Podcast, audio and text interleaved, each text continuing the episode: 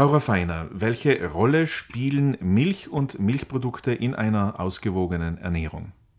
Wenn wir von einer Mischkost ausgehen, also eine Kost, in der sowohl pflanzliche als auch tierische Produkte vorhanden sind, dann spielen Milchprodukte nach wie vor eine wichtige Rolle.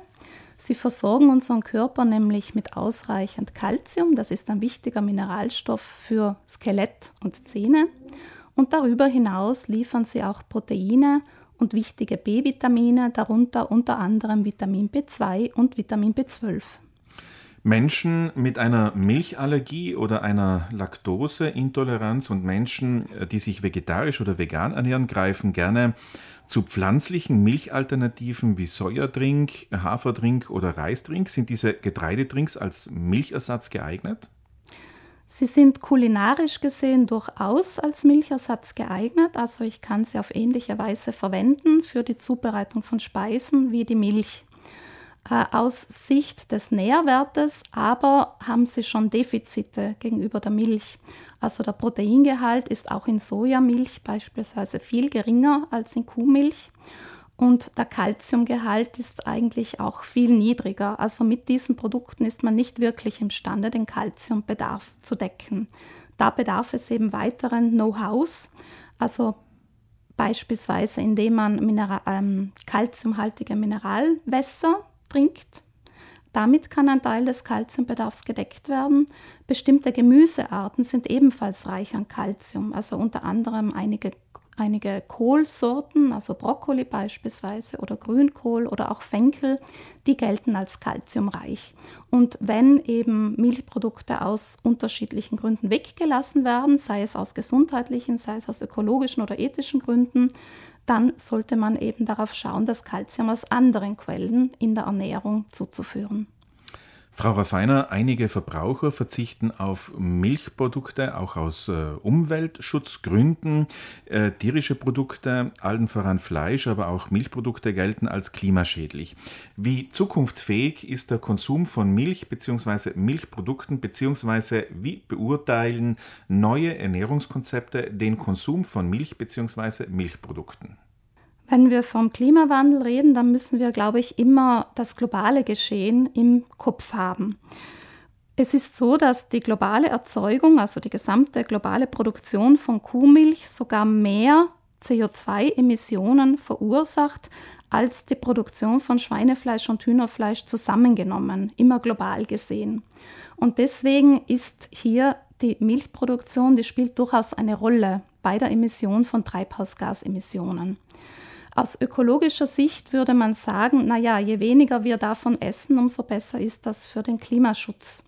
Zugleich muss man aber natürlich auch ganzheitlich denken und auch den gesundheitlichen Aspekt bedenken, also nämlich welchen Wert haben Milchprodukte in der Ernährung als Nährstofflieferanten. Und da muss man irgendwie dieses Spannungsfeld auf einen gemeinsamen Nenner bringen. Versucht hat dies vor einigen Jahren die sogenannte Planetary Health Diet, also die planetengesunde Ernährung, die von einem internationalen Wissenschaftlerkomitee entwickelt wurde. Äh, die empfiehlt eine pflanzenbasierte Ernährung, in der tierische Produkte nur in kleinen Mengen ergänzend dazugegessen werden oder auch gar nicht dazugegessen werden. Äh, in Bezug auf Milchprodukte empfiehlt diese Planetary Health Diet eine Menge von ungefähr 250 Gramm Milch täglich. Das ist im Vergleich mit den Empfehlungen der Deutschen Gesellschaft für Ernährung viel weniger. Also da gibt es derzeit aber auch einen wissenschaftlichen Diskurs darüber, welche Menge dienlich ist, den Bedarf zu decken und welche Menge eben auch geeignet ist, die planetaren Ressourcen nicht zu überschreiten.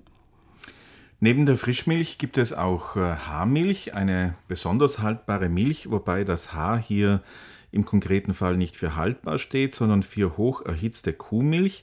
Das Ultra-Hocherhitzen macht die Milch haltbar. Ungekühlt und ungeöffnet ist Haarmilch mindestens sechs Wochen bis zu sechs Monate haltbar. Doch da gibt es ein Vorurteil, und zwar Haarmilch sei ungesünder als Frischmilch. Dieses Vorurteil hält sich hartnäckig. Was ist da dran?